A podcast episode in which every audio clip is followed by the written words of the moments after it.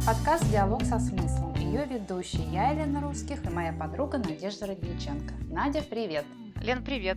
Сегодня мы хотим поговорить о нашем окружении. Насколько оно необходимо для нас, важно ли оно, можем ли мы им управлять, управляет ли оно нами что необходимо для гармоничных отношений, как не перейти ту грань, которая может нас отбросить в стан людей, с которыми неприятно общаться. Почему мы хотим поговорить на эту тему? Да потому что наше окружение оказывает огромное влияние на нас. Человек очень социален, и не будь у него нужды объединяться в группы, он далеко бы не ушел в своем эволюционном развитии. Не было бы ни когнитивной, ни, ни индустриальной, ни научной революции. Под влиянием общества мы живем, формируем свои взгляды и развиваемся. Более того, Социальная устроенность помогает чувствовать себя наполненным, нужным, позволяет не только брать, но и давать. И в целом она серьезно влияет на продолжительность нашей жизни, а что подкреплено множественными исследованиями в этой области. Мы все знаем, что на протяжении жизни нам приходится взаимодействовать с разными людьми, и не всегда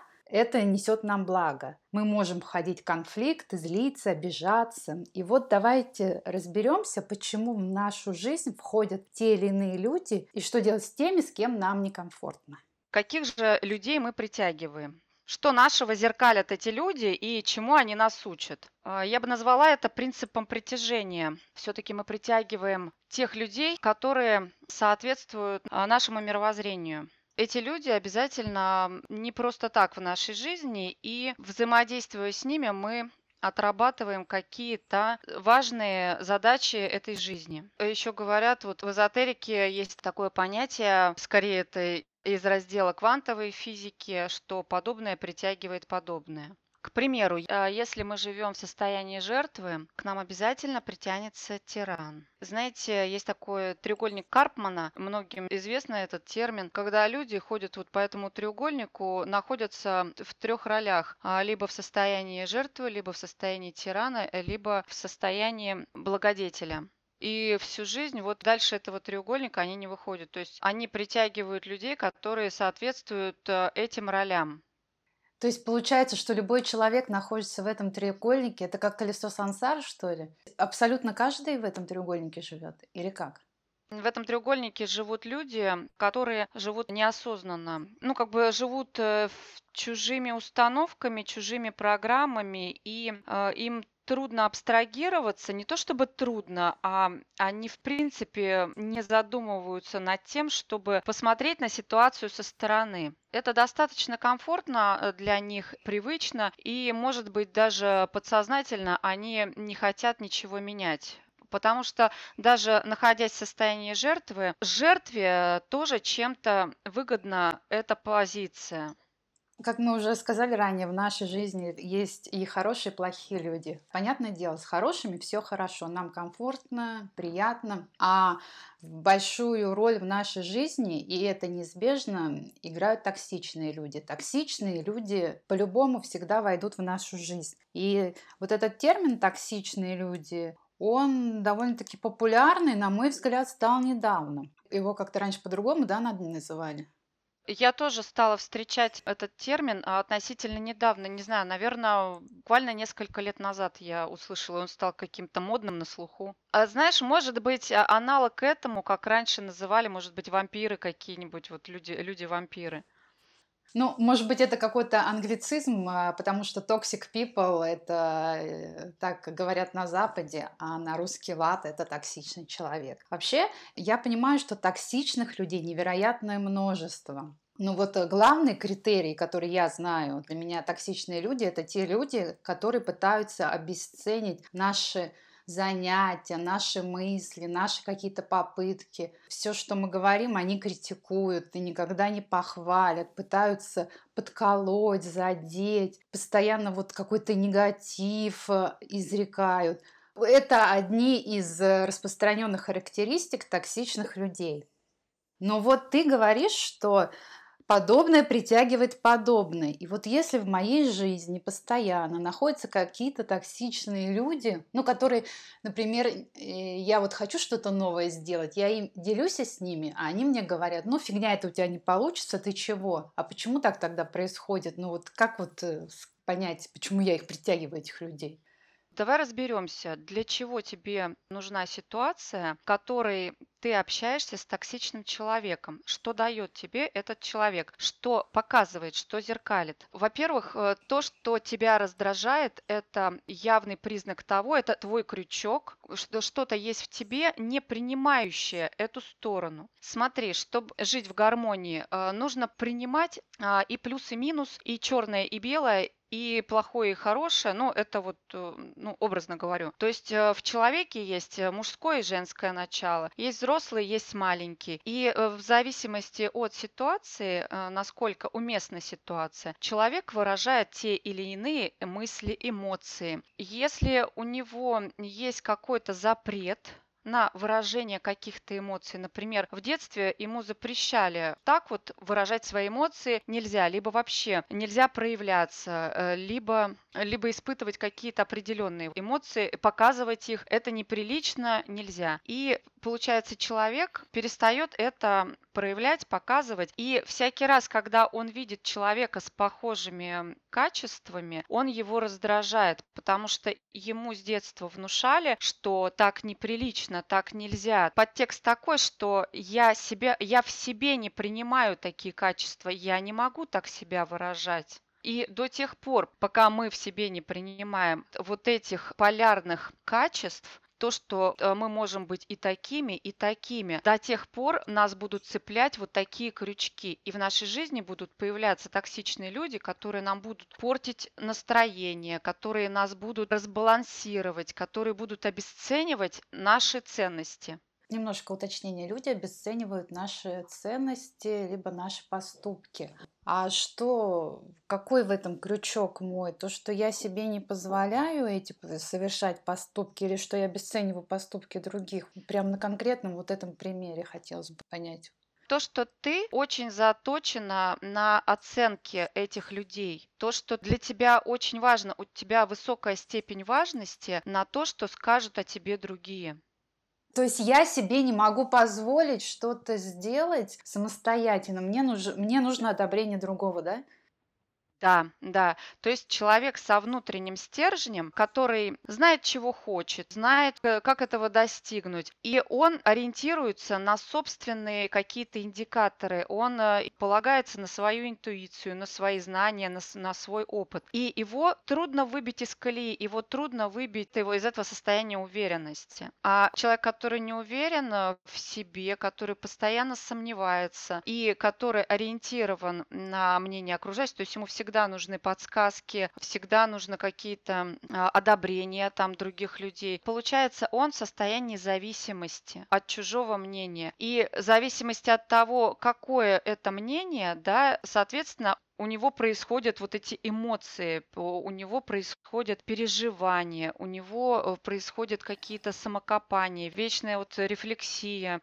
Ну хорошо, допустим, токсичных людей я могу исключить из своей жизни, тем более, если это люди какие-то приходящие, уходящие, соседи, друзья и так далее. Ну а как быть с родственниками? Они же мне даны по рождению, а не потому, какие я навыки, качества приобрела в этой семье. Здесь я же не смогу их переделать. Будут ли они менять свое поведение, если я буду в отношении них там как-то по-другому меняться? Здесь вопрос идет о границах. Есть личное пространство, в которое ни один человек без вашего спроса, без вашего ведома не должен вторгаться, пусть то даже самые близкие люди, дети, родители, мужья, жены это табу. Это то пространство, в которое вы можете впустить по доброй воле. Те люди, которые начинают вмешиваться в ваш уклад, в ваш выбор, тем более там осуждать этот выбор, вносить какую-то смуту в ваше обычное течение э, в вашей жизни, это уже токсичность. То есть это получается вмешательство в жизнь другого человека, в жизнь, судьбу другого человека. На это никто не имеет права. Ни родители, ни дети, никто бы то ни было. И здесь важный вопрос, который вам в своей жизни нужно решить, это уметь выстраивать границы. Это уместно, это крайне необходимо. Если вы этого не умеете, значит, у вас задача на эту жизнь этому научиться. И к вам до тех пор будут вероломно вламываться на ваше пространство и топтаться грязными сапогами до тех пор, пока вы не научитесь делать отпор. Они ваши учителя. То есть та другая сторона, она не будет меняться, но в какой-то момент она перестанет тебя атаковать, потому что какая-то стена выстроится или какие-то четкие границы, которые он на подсознательном уровне Да. осознает и не будет больше вторгаться в твое пространство. Так получается.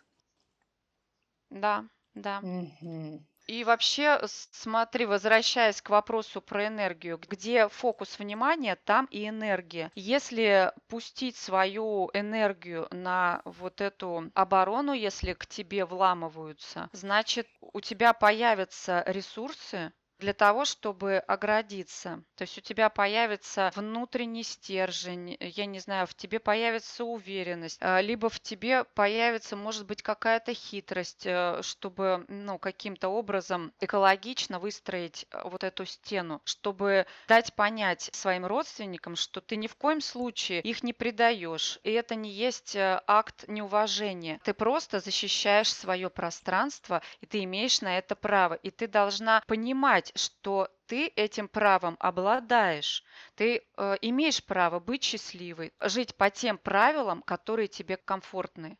А давай еще обсудим такой момент, как в той пословице в своем глазу бревна не замечаешь, а в чужом соринку видишь. Мне кажется, какие-то токсичные действия могут проявляться в любом человеке, потому что он, у него могут быть те или иные эмоции в какой-то момент его жизни, либо те или иные обстоятельства, события, и он может как-то и покритиковать кого-то, и как-то покричать, не знаю, грубо оборвать. Согласись, да, что небольшие признаки токсичности иногда бывают в любом человеке, но тут главное не, не злоупотреблять ими. И если человек будет задумываться, токсичен он или нет, на мой взгляд, он уже не является токсичным, или он уже на пути к исправлению. А как понять, что ты токсичен или нет?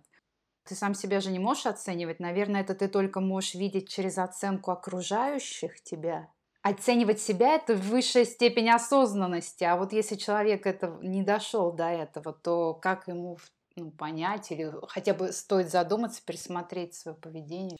Ну да, ты права. Если человек начинает задумываться о таких вещах, то он уже попадает в- по шкале Хокинса, это высокая планка высоковибрационных состояний, а он уже в таком в позитивном ключе мыслит. Если в нем есть какие-то элементы токсичности, он это готов признать в себе, ну, может быть, это как-то проговорить, проработать, может быть, куда-то обратиться и отпустить вот эти качества, может быть, э, сделать какую-то замену эт- этим качествам, э, может как-то пересмотреть свое поведение. А Если он видит причинно-следственную связь, то есть а, он видит, что вот его поведение вызвало какую-то негативную реакцию у окружающих, э, либо он кого-то обидел, либо причинил какой-то вред, и он это осознал. Да, действительно, я считаю, что он уже на пути к какому-то исправлению, и главное не останавливаться на достигнутом, ну, то есть постоянно быть вот в этом состоянии осознанности. А э, что касается людей, которые не осознают, что они творят, какую реакцию получают, и, может быть, даже наслаждаются тем, что они сеют какие-то, может быть,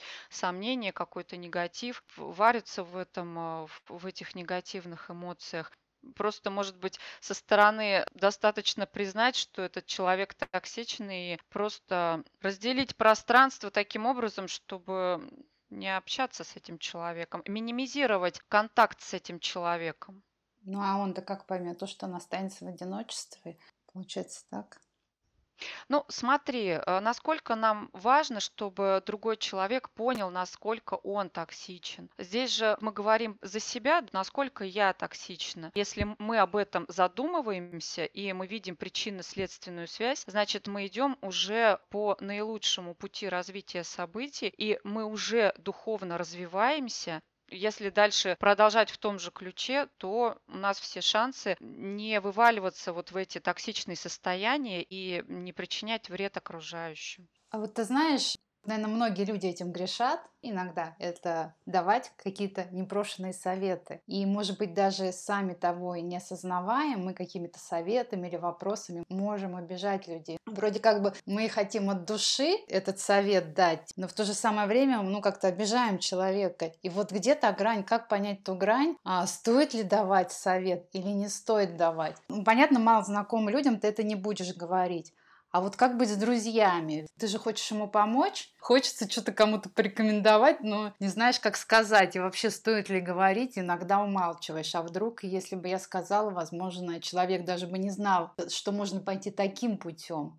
Это, наверное, из той серии, когда догнать и осчастливить. Когда мы даем совет, а нас об этом не просили, то есть мы хотим помочь, а нас об этой помощи никто не просил, то есть большая вероятность того, что мы окажем медвежью услугу. Все в этой жизни происходит по запросу. Заметь, когда мы во Вселенную сообщаем о наших э, желаниях, о наших каких-то мечтах, и потом мы получаем, допустим, абсолютно каким-то случайным образом, может быть, не сразу, но через какое-то время, и мы получаем вот как раз то, чего хотели. Но когда-то мы сделали на это запрос человек, который приходит к врачу, он обращается с определенной проблемой по состоянию здоровья. Человек, который приходит к психологу, он тоже обозначает свой запрос, что его беспокоит. Он расставил приоритеты и он озвучивает психологу, чем бы он хотел поработать, что ему мешает. А когда человек не озвучивает, что он хочет, что его беспокоит, э, со стороны мы можем пребывать в иллюзии. И давая советы, мы, получается, решаем за человека, как ему подумать, э, как ему поступить. Мы таким образом его лишаем его выбора. То есть он сам должен дойти до того, чтобы осознать, понять, чего же он на самом деле хочет. Для него это наиболее ценно будет, чем он услышит готовый ответ, такой полуфабрикат, строит свою жизнь, и это жизнью его не наполнит. А до чего он дошел сам, для него вот это будет э, жизненно важно и ценно. Кстати, ты вот здесь права, вот то, что нужно говорить по запросу. Ведь я, я могу построить картину мира для этого человека именно в своих глазах, как это вижу я. А может быть, ему это вообще не надо, он об этом думать никогда не думал. А я ему тут совет Конечно. даю. А он, он даже мысли не допускал себе об этом. Это вообще не его картина мира, и у него вообще другие цели, взгляды. И, слушай, действительно, да, если нет запроса, то это, в принципе, не, и нет проблемы у человека тогда в этом. В конце концов, если у него есть какая-то проблема, он тем или иным способом скажет скажет о ней. Конечно, не нужно за человека ничего решать, принимать за него решение. Иначе мы действительно делаем медвежью услугу этому человеку. И причем и себе мы проблемы тоже этим создаем. Медвежью услугу мы и себе оказываем, потому что рано или поздно человек может нас же и обвинить, что вот я вот последовал твоему совету, со мной произошло вот э, что-то что-то вот непоправимое, и, в общем-то, э, и еще тебе такую обраточку чувствую вины стороны вот э, так тебе бумерангом прилетает, и все в состоянии жертвы оказываются. В общем, лучше этого не делать, это небезопасно. Единственное, что, да, я согласна, я вот э, немножко там дальше иду, я бы хотела поговорить о том, что очень важно, чтобы наше, ну, важно, не важно, но очень хорошо, если наше окружение разнообразно. Тогда у тебя нету каких-то шор на глазах потому что твое окружение может на своем опыте показать, рассказать, раскрыть какие-то новые вещи, интересы, взгляды. И неплохо бы общаться с человеком даже противоположных взглядов. Не нужно общаться в своем кружке, вот где э, это нужно, конечно, чтобы был свой кружок, где мы все любим астрологию. Но помимо этого у нас должен быть человек противоположного взгляда, который не любит астрологию, но любит но любит э, биологию, генную инженерию и знает об этом очень много. И на стыке этих двух наук в голове может родиться вообще что-то третье или какие-то третий глаз откроется, новые знания. И как раз э, нетоксичный человек – это тот человек, который уважает мнение другого человека, уважает мнение его, его взгляды, и эти взгляды, безусловно, могут отличаться от его взглядов, и в, в тандеме они могут много чего сделать интересного. Ну да, конечно. Просто выбор каждого человека принимать в свое окружение этого человека, либо выбирать другого человека в свое окружение. Ну, не нужно биться и чего-то, может быть, доказывать. Пусть каждый остается при своем мнении, и если с человеком становится некомфортно, ничто не мешает просто перестать с ним общаться. Как мы уже поняли, что окружение очень важно для нас, и чтобы оно было разнообразным. Но вот у меня вопрос такой, а как найти новое окружение? На мой взгляд, это не так-то просто сделать. Ну, может, я ошибаюсь?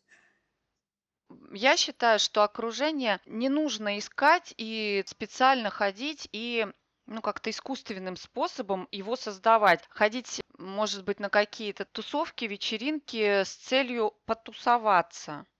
Вот именно, вот прям делаю акцент именно потусоваться. Ну, хотя я не исключаю, почему бы и не потусоваться время от времени. И чем больше у тебя интересов, тем больше у тебя вот этих кружков, да, по интересам. И, соответственно, в каждом из этих кружков люди разные. И, как правило, если это э, что-то творческое, то это люди, как правило, приходят к этому творчеству из разных профессий, из разных социальных кругов. И там просто такая кладезь вот этого разнообразия, где расширяется наше сознание. А, мы понимаем, что кроме нашего а, мнения, нашей точки зрения, сколько людей, столько и мнений. И вот это великое множество мы начинаем осознавать, понимать, что вот можно и вот так, и вот так. И пространство вариантов у нас начинает расти вот это поле расширяется. Короче говоря, это очень полезно иметь эм, разносторонние интересы.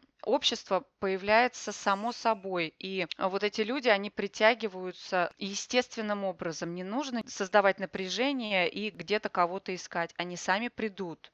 Я делаю такие выводы, что избыточное окружение нет смысла создавать. Если бы тебе достаточно общаться с одним, с двумя, ну, тремя Конечно. людьми, то и тебе комфортно, то и не нужно расширять свой круг в текущем моменте времени искусственным образом ничего не нужно делать, не нужно создавать напряжение, не нужно создавать проблему из-за того, что вот у тех людей вот э, так много людей, ну, в их окружении, а у меня так мало. Это опять же ориентироваться на чужое мнение, на чужую оценку. А если исходить из своих потребностей и ориентироваться на свой внутренний мир, на свою интуицию, на свои потребности, а тогда у тебя в окружении будет именно столько людей, сколько нужно, и именно те люди, которые тебе нужны. И из твоего окружения будут уходить токсичные люди. Им там будет некомфортно в твоем вот в этом ну, это да. а, интересном, ну, как бы таком насы- насыщенном мире. И понимаешь, вот когда ты сама осознанный человек, у тебя много интересов, у тебя такое же окружение, такие же люди,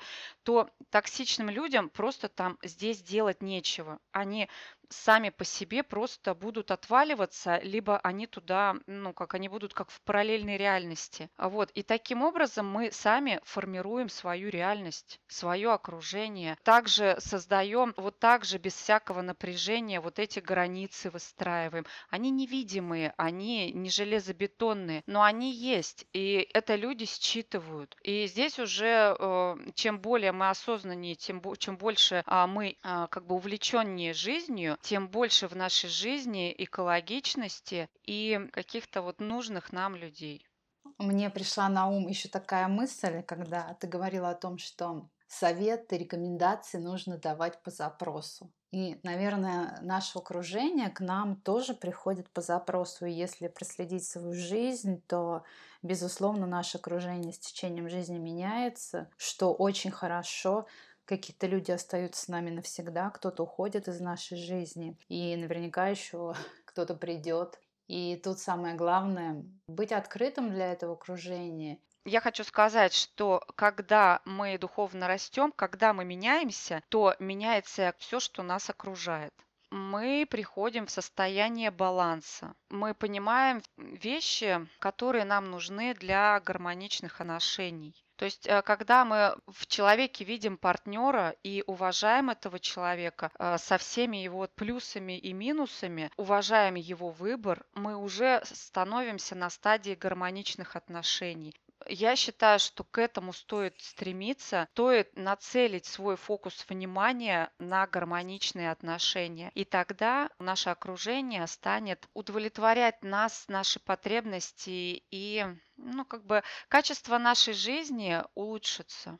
Вообще на тему окружения можно говорить бесконечно много, разбирать разные аспекты очень глубоко, и мне это вообще неисчерпаемая тема. Я предлагаю в будущем более подробно о каких-то элементах окружения поговорить. Я согласна. Давай, Лена. Ну, а пока, наверное, завершим данную тему. Хорошо. Ну все, спасибо, что были с нами. До скорой встречи. Пока-пока. Пока.